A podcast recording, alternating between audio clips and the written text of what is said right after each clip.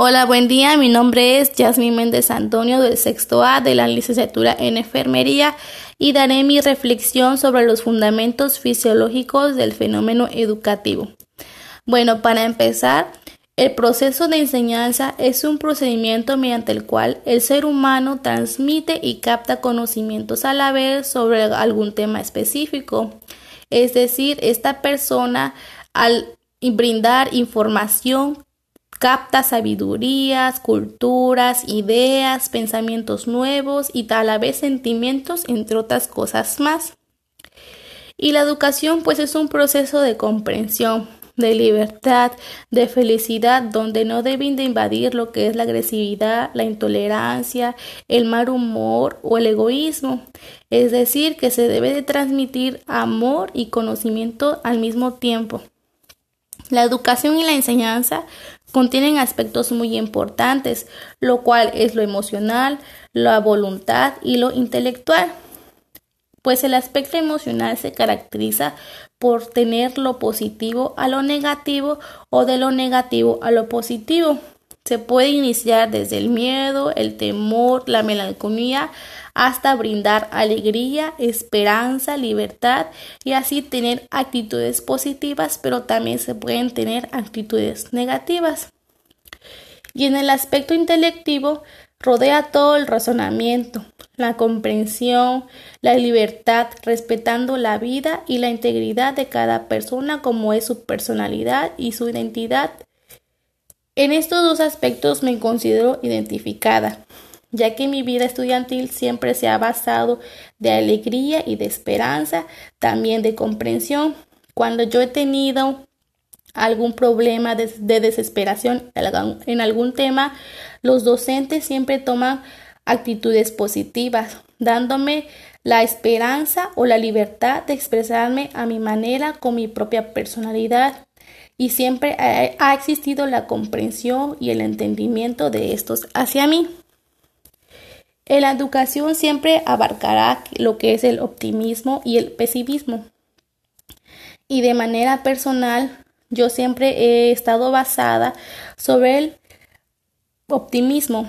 Es decir, siempre tengo o he tenido algo, actitudes positivas mediante un mal comentario o una mala actitud que me rodea en la escuela o en algún tema. Siempre lo trato de invadir y tomar actitudes positivas para así tener más conocimientos posibles.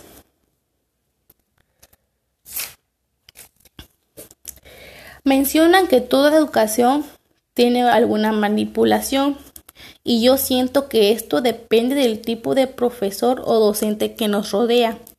Los profesores pesimistas pues se caracterizan más por ser por ser fríos, se caracterizan más con esta frase ya que ellos tienen personalidades negativas. Por ejemplo, transmiten miedo, orgullo, no tienen tolerancia y siempre, siempre intentan cambiar la personalidad de los demás a su manera.